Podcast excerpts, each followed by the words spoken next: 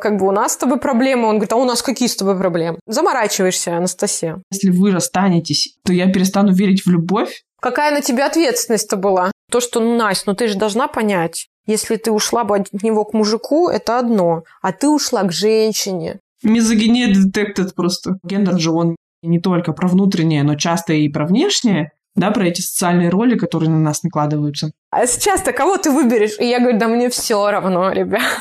В этом и суть.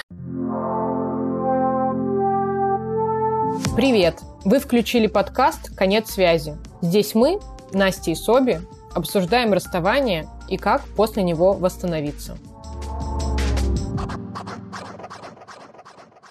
Так как мы решили с Настей рассказывать про расставание с разных точек зрения, смотреть на расставание с разных точек зрения и из разных контекстов, то в какой-то момент стало понятно, что хорошо бы посмотреть на расставание через призму гендерной социализации. Все равно она на нас влияет максимально сильно. Мы многие решения принимаем именно исходя из того, как меня воспитывали как девочку, как мальчика, или как я себя чувствую, идентифицирую, какая моя гендерная идентичность. Я люблю говорить, что я человек без гендерной идентичности, но когда где-нибудь надо, знаешь, для статистики указать, я говорю, что я квир-человек или небинарный человек. Это для меня про то, что во мне есть черты или какие-то стереотипные штуки и от того, и от другого пола, гендера, и вообще мне не нравится себя определять через призму только одного какого-то гендера. Поэтому у меня женская гендерная социализация, но я во многом часто поступала или думала в контексте мужской гендерной социализации. И многие мои там друзья, знакомые, партнеры мне часто говорили, что ну ты тут как прям мужик размышляешь. Это тоже для меня странная конструкция, но допустим. Я себя определяю как женщина, как цис-женщина. Соответственно, у меня такая же, как у тебя, женская гендерная социализация. Родители воспитывали меня максимально как девочку-девочку. Я действительно часто слышала те выражения «Настя, ну ты же девочка, ты же должна». Ну и дальше список тезисов, которые всем обычно говорят. В своем поведении я тоже заметила много моментов стереотипных, особенно по молодости было у меня такое, но именно которые присущи женщинам. То есть я женщина, поэтому я должна делать то-то, и, допустим, мой партнер мужчина, он должен делать то-то. Такое полярное мышление у меня, наверное, начало меняться и схлопываться ближе 30 годам, когда я начала более подробно изучать теорию феминизма, вообще задавать себе вопросы, а почему женские черты – это обязательно там, не знаю, нежность, чувствительность, эмоции, и что-то там еще. А почему мужские черты – это сила, воля, амбиции? Я вот женщина, но я очень амбициозная. Ну, то есть вот эти вопросы, они мне в свое время помогли не делить тоже мир на мужское и женское и уже начать строить какие-то партнерские отношения со своими половинками. Не люблю слово половинки. Партнерские отношения со своими партнерами. Но согласись же, мы все равно отношения выстраиваем, ориентируясь на вот эти гендерные все штуки и отношения выстраиваем, ориентируясь на гендерные штуки, и расставания тоже формируем, формулируем через гендерные штуки. Интересно, я сказала, формируем расставание. М-м-м. Ну-ка, сформируй-ка мне расставание, Соби. Да-да-да. То мне одной не получается, ну. И это все равно влияет. Согласна, я вообще считаю, что у людей мозг достаточно ленивый, ну, это всем известно, и нам всем, конечно же, проще мыслить какими-то понятными категориями. Например, давай вот в паре так сделаем, вот это не мои обязанности, не женские, я не буду тут ничего прибивать, я зато буду убираться, потому что это вроде как женское. И с одной стороны, вот я тут рассуждала на эту тему, если всем так удобно и всем ок с этим, то почему обязательно придумывать какие-то надстройки и что-то искать особенно? Если всем удобно, пусть так и живут. Но если это уже для кого-то устарело и кому-то неудобно, то это другой вопрос. Как ты думаешь, как гендерные роли влияют на процесс расставания? Мне кажется, что в первую очередь это про эмоциональное восприятие самого расставания. Есть такой стереотип, во всяком случае, в моем кругу достаточно мононормативном, гетеронормативном, не знаю, каком еще ключе, таком достаточно традиционном, можно даже сказать, что женщины традиционно воспринимают само расставание намного тяжелее, намного эмоциональнее, Женщинам очень тяжело сразу после расставания, во время расставания, они тяжело восстанавливаются, а мужчина как будто бы может махнуть рукой, закрыться в себе. Никто не говорит о том, что они совсем не испытывают никаких эмоций, но, во всяком случае, не показывать эти эмоции, закрыться, максимум пойти куда-то там напиться с друзьями, и вот вроде как вот держать эту всю в себе момент, потому что, ну, ему вроде как надо все равно работать, какие-то свои роли выполнять мужские в обществе. А далее как будто бы вот есть такой стереотип, что дальше женщина восстанавливается и живет классной новой полноценной жизнью, а вот у мужчины обычно все очень плохо, потому что его эмоции, которые он подавлял, обычно все-таки выходят наружу. Видимо, зависит от конкретной ситуации. Интересно, я вот не слышала такой истории, что женщина восстанавливается, а мужчина дальше. То, что я видела и слышала, и там, может быть, даже где-то в фильмах или сериалах смотрела, это то, что вот мужчина такой весь ровно дышащий, ко всей этой ситуации и спокойно ее воспринимающий. И даже потом, когда у него появляются там дальнейшие отношения, даже тот самый секс в большом городе, вспомни, сколько там Кэрри и Миранда, по-моему, тоже, сколько они бегали от своих бывших, да, там и на другую сторону улицы, и вот это вот все. А мужчин обычно показывают как то, что типа, о, ну ладно, бывшая идет, окей. То есть какая-то такая для меня картинка здесь играет. Как будто мужчинам все равно, то есть как будто у них просто меньше эмоций. Да, как будто они как факт воспринимают какие-то вещи. У них нет как будто бы вот этого именно эмоционального проживания чего-то. Но что интересно, мы же с тобой сейчас про это разговариваем просто размышляя на эту тему, но у нас ведь есть гости этого эпизода, которые с мужской гендерной социализацией рассказали нам о том, как они проживают свои истории расставания, как они проживали. И у нас получился такой, с одной стороны, может быть, разномастный опыт достаточно, а с другой стороны, они у нас такие все пусечки.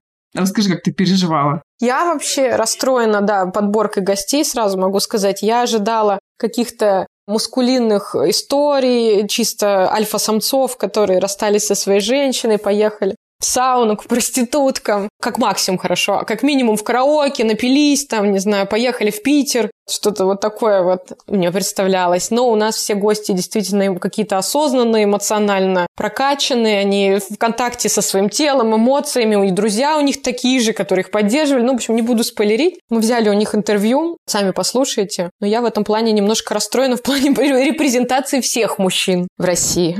Большую часть мы, короче, обходим Соби. Это правда. Так и есть. Ну, может быть, когда у нас станет побольше аудитория слушателей, у нас появится больше историй ваших, и вы будете нам репрезентовать через свое окружение.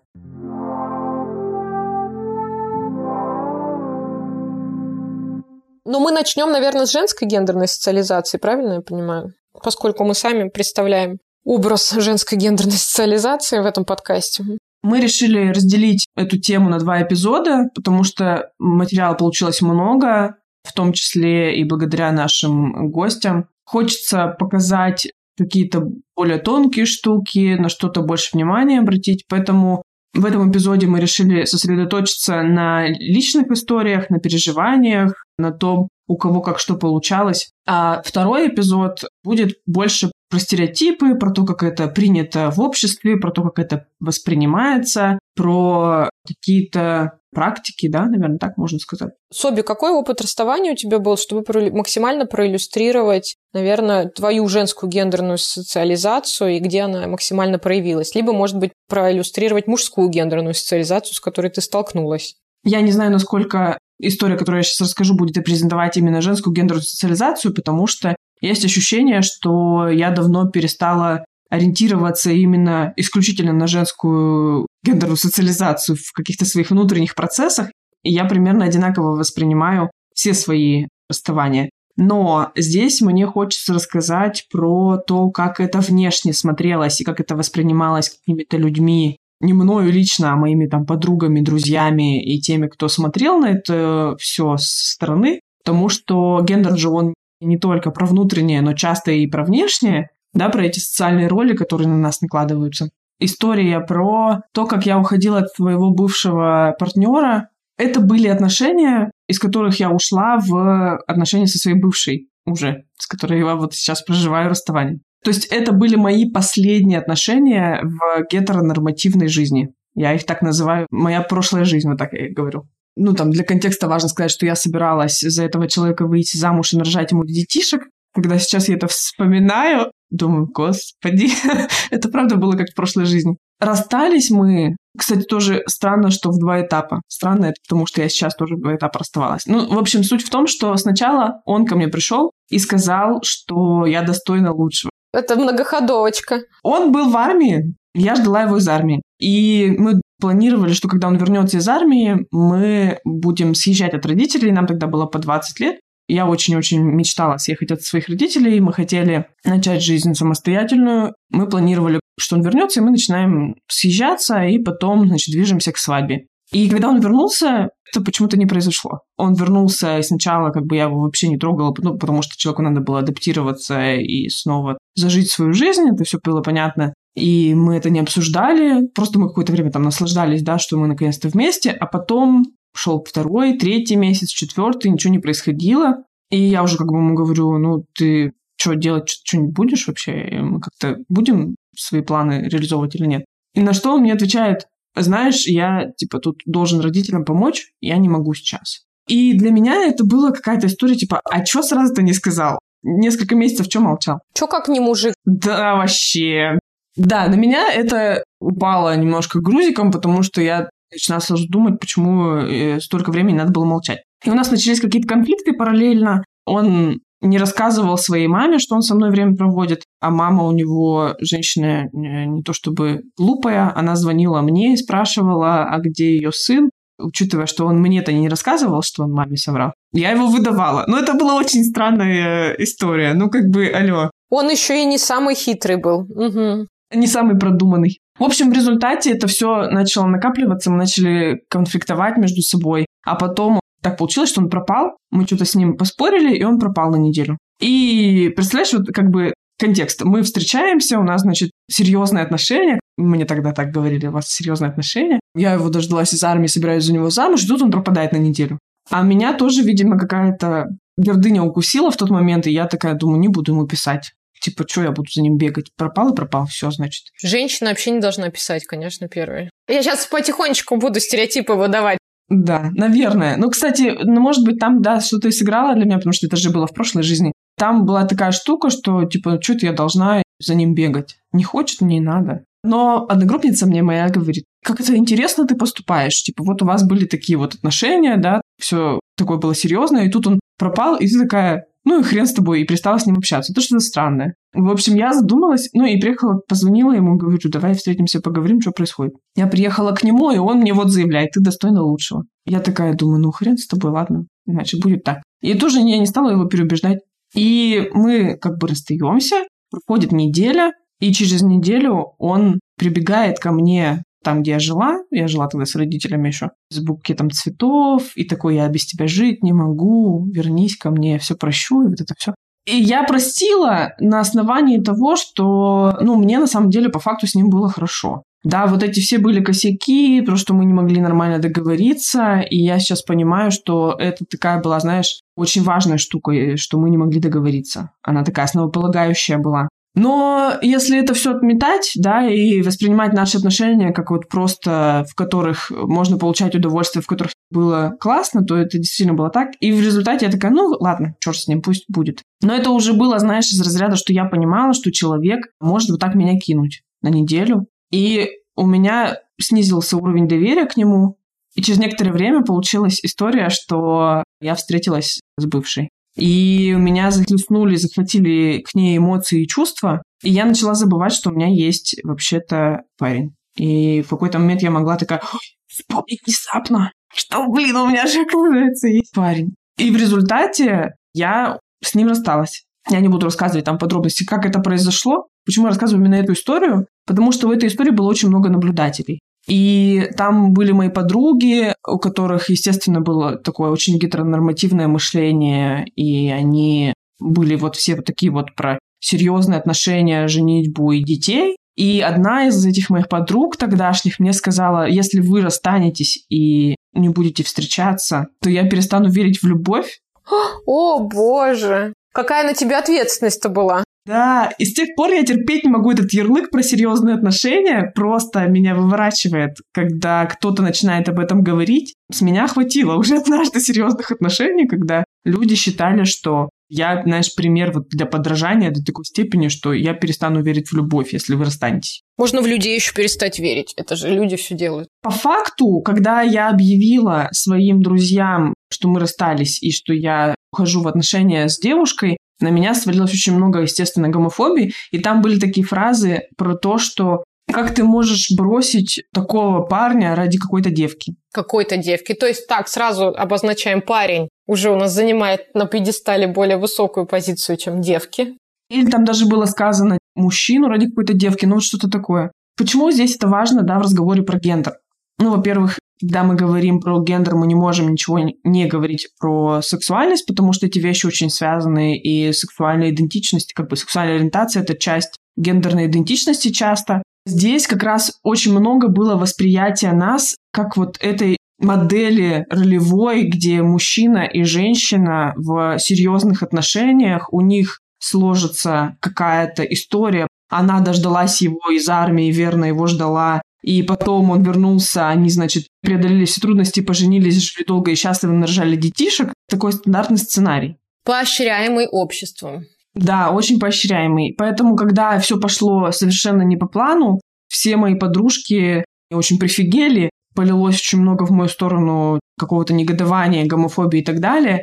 Там были, да, такие разговоры, что ты не можешь любить их обоих одновременно, но в тот момент я сразу сказала, что нет, я могу, хотя в тот момент я даже еще не понимала, что такое полиамория. Я понимала, что мне хорошо и с тем, и с другим, просто как бы приоритет утекает в эту сторону из-за каких-то больших проблем здесь, в этих отношениях. И эти подружки, они прекрасно знали про то, какие у меня сложности с ним, про то, что вот он врет своей матери, про то, что я устала его воспитывать и пытаться сделать так, чтобы он стал моим партнером, а не ребенком, с которым надо вот сюсюкаться. Они все это прекрасно знали, но их это не волновало, потому что здесь же такая история. Да, конечно, их не волновало. Ты же разрушил их представление о любви. Они о себе думали в этот момент. Ты так актриса в этой роли просто, в этом фильме. Да, и по сути, вот пока я соблюдала вот эти гендерные нормы, да, пока я ждала его из армии верно и преданно, пока я, значит, пыталась быть в каких-то моментах его там воспитательницей, брала на себя какую-то вот эту женскую роль, всех все устраивало, и всем было нормально, хотя мне было в этом ненормально и сложно, и хотя обещания, которые были даны мне, они тоже, ну, не реализовались. Я понимаю, что я не тот человек, который шеймил бы его если бы он ко мне пришел и сказал, слушай, вот такая история случается. Да, я могла бы позлиться, я действительно злилась на то, что он поставил отношения с родителями в приоритете. Он имел на это право. Точно так же, как я имела право позлиться на него немножко, да, я понимаю, что мы бы это как-то разрулили. Но то, что он там несколько месяцев молчал... Ну да, да, это про коммуникацию тогда уже совершенно, про доверие в коммуникации. А как его друзья отнеслись к тому, что ты ушла от него к девушке? Не знаю. Вот, я сейчас расскажу тебе про то, как мои среагировали. Когда всем стало ясно и понятно, что я ушла к девушке, до меня стали доходить слухи, информация через моих же подружек, которые помогали мне верно и преданно ждать его из армии, что он, значит, бедный, несчастный, выпивает, э, значит, употребляет какие-то вещества, еще что-то, страдает таким образом, значит, по мне, и что я виновата, что вот он так страдает, они мне звонили и говорили, что это вообще все твоя вина, что бедный, значит, несчастный, пусть будет там и Саша, страдает и не может, значит, э, нормально жить. Получается, то есть ты виновата во всем. И в их ожиданиях не сбывшихся, и в том, как человек реагирует на ситуацию расставания. Женщина, то есть вообще ответственна за все, блин. Настя, зришь в корень. В результате я им сказала, ну как бы, алло, человеку 20 с лишним лет, он мужик, э, отслуживший в армии, давайте тогда уже так мыслить, да, этими категориями. Почему я-то вдруг виновата, что он принимает решение бухать? Ну, типа, алло. И они мне вот говорили, да, что ты все испортила, ты, значит, э, превратила его вот в такого бедного несчастного страдальца. И когда мы с ним расстались, это было лето, это был июнь, а потом в конце года я узнала, что он встретился с девушкой и женится на этой девушке.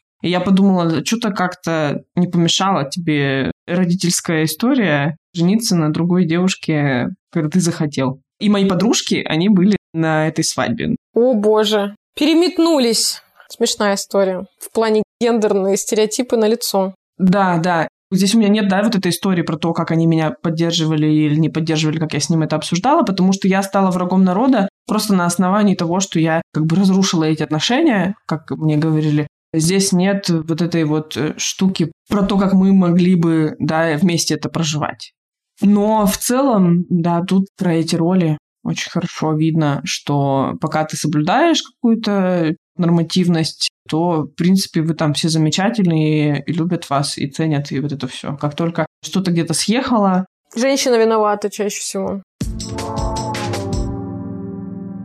Слушай, блин, интересная история. Она немного похожа на мою, в том плане, что я бы хотела проиллюстрировать свое расставание с бывшим мужем и процесс как раз, когда я ушла от мужчины к женщине. Я жила со своим бывшим мужем 7 лет. Из них мы три с половиной года были в браке официальном. Наверное, этот брак можно назвать плюс-минус партнерским, как мне кажется, что мы там достаточно справедливо распределяли домашние обязанности. Я не навешивал на себя какие-то ярлыки типа «я хозяйка, я обязана после работы бежать третью смену пахать и что-то там готовить». Ну, я готовила с удовольствием, но и где-то, возможно, все-таки проскальзывала эта история, но она была не настолько явной, на мой взгляд. Хотя, честно могу признаться, что в тот период времени в моих формулировках часто можно было слышать, ну, в разговорах с подругами, например, что, ну, он же мужик, конечно, он должен заплатить. Ну, у меня же есть муж, пусть купит мне iPhone. Вот эта вот история, что он должен был намного больше меня зарабатывать, также привела к тому, что я очень сильно давила на него, что он должен больше-больше зарабатывать. Он уже мужик. Тут про равноправие было маловато на самом деле. Как мы расставались, вот хотела да, проиллюстрировать. Я влюбилась в девушку, поняла, что это все серьезно, и я бы хотела с ней быть, и пришла к нему на разговор.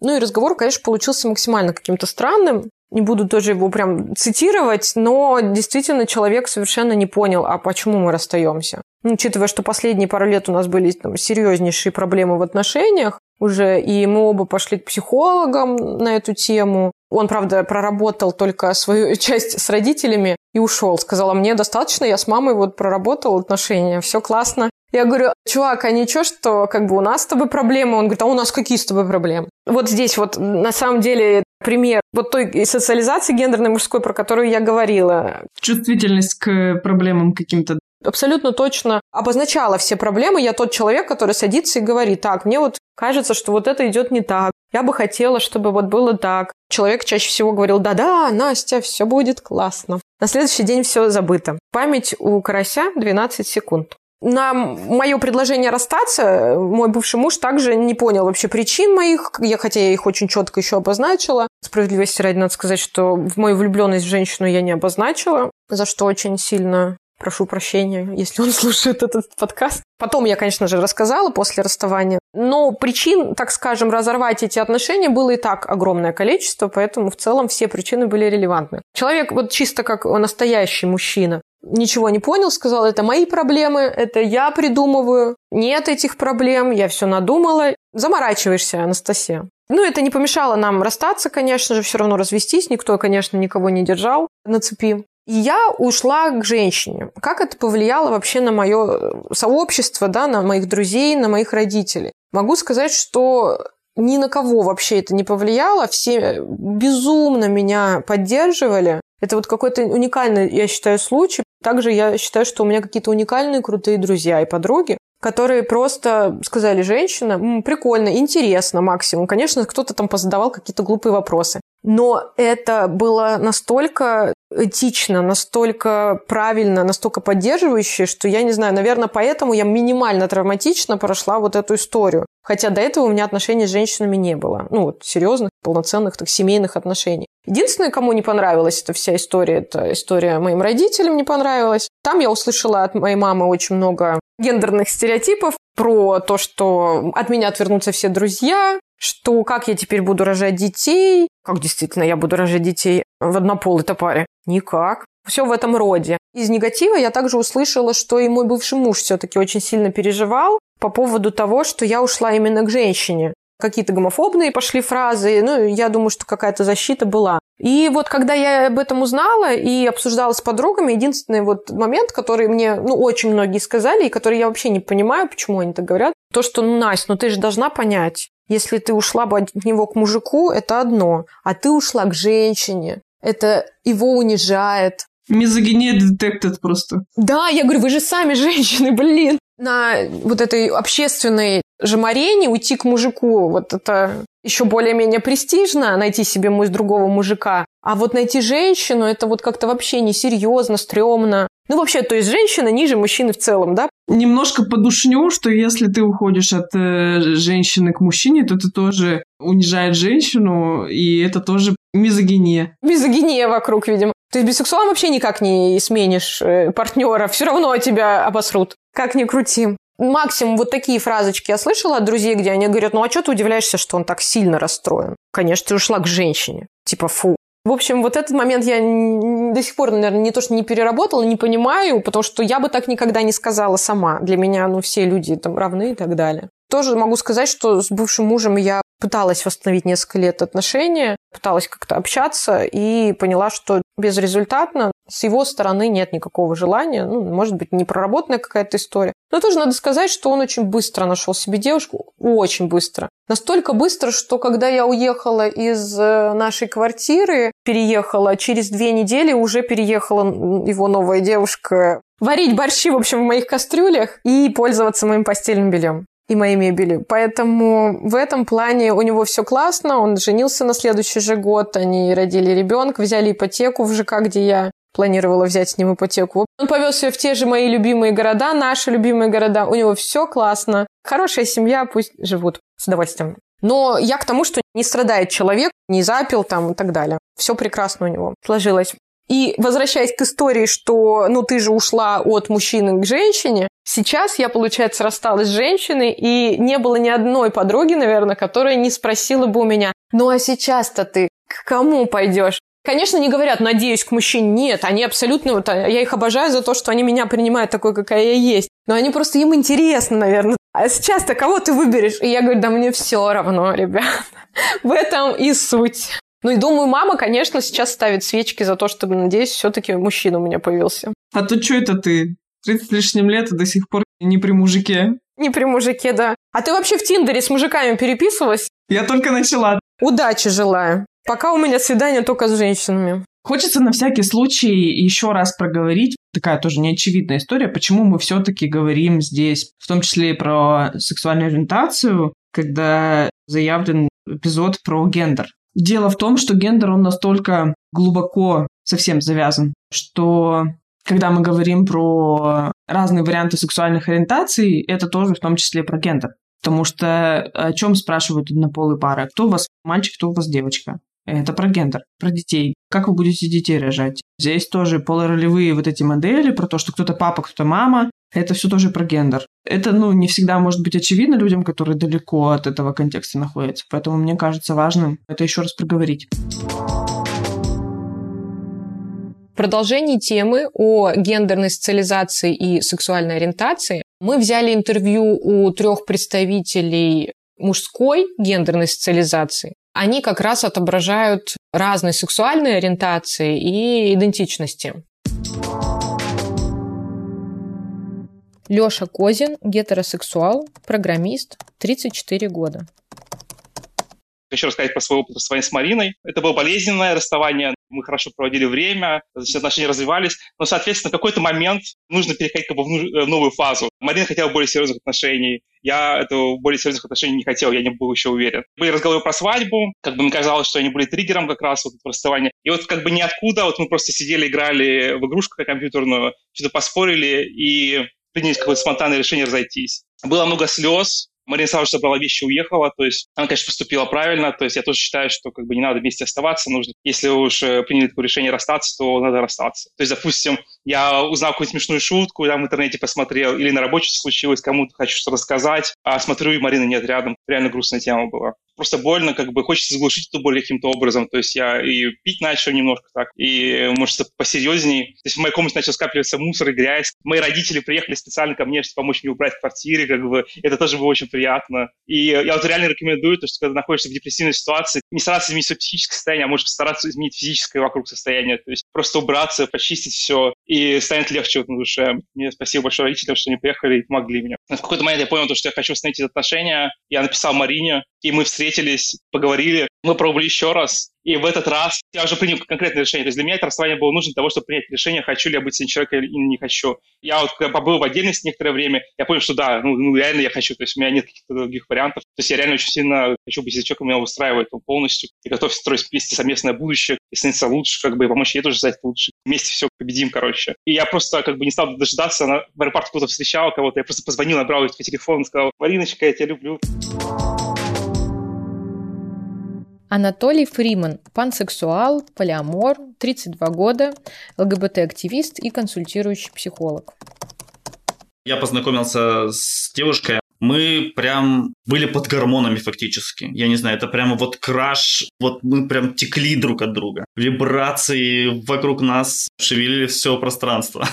В какой-то момент мы э, были у меня дома, обнимались, целовались, делали очень много приятных вещей друг другу, и все казалось бы прекрасно. И сейчас отношения будут развиваться потрясающе. Но на следующий день она пропадает. Вообще, без слов. Я забанен в ВКонтакте, не могу ни написать, позвонить, вообще ничего не могу. И в этот момент меня прямо выводило из себя. Я прямо не мог вообще понимать, что происходит. Это был зашкаливающий уровень неопределенности. Я испытывал абсолютное непонимание, что происходит. Находился вот в этой ужасной фрустрации, потому что я и не мог ни на что повлиять. У нее были книжечки, которые я дал, и она должна была мне их вернуть, потому что я их дал на время, они были у меня в единственном экземпляре, и вот, видимо, она как-то решила их вернуть. Она приехала, она была очень убита, в каком-то таком, знаешь, эмоционально тяжелом состоянии. Я сделал ей чаю, дал ей пледик э, и попытался прояснить, что происходило. И она сказала примерно следующее, что она считает, что она поступает со мной неправильно,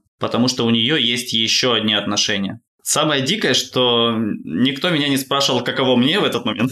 То есть это было определенное представление в голове о том, что это типа не камильфо. И на основании этого она тоже закрыла отношения. Она сказала, что вот так ей лучше, все. Не проговаривала это, да, она говорит, что типа я не буду выстраивать отношения, потому что я считаю вот так, все. Да, мне больно, но насильно же я ее не буду как-то там заставлять себя любить, да, ну это странно. А в следующем выпуске мы более абстрактно поговорим о том, как гендерная социализация повлияла на истории, которые вы услышали сегодня. Рассказывайте в комментариях, что думаете на тему этого эпизода, делитесь своими историями и подписывайтесь в приложение, где обычно слушаете подкасты. На данный момент мы есть в Apple подкастах, Яндекс Музыке, Castbox и других. Спасибо за наш джингл Шинобу НК, Еве за обложку, Ире Федичкиной за монтаж.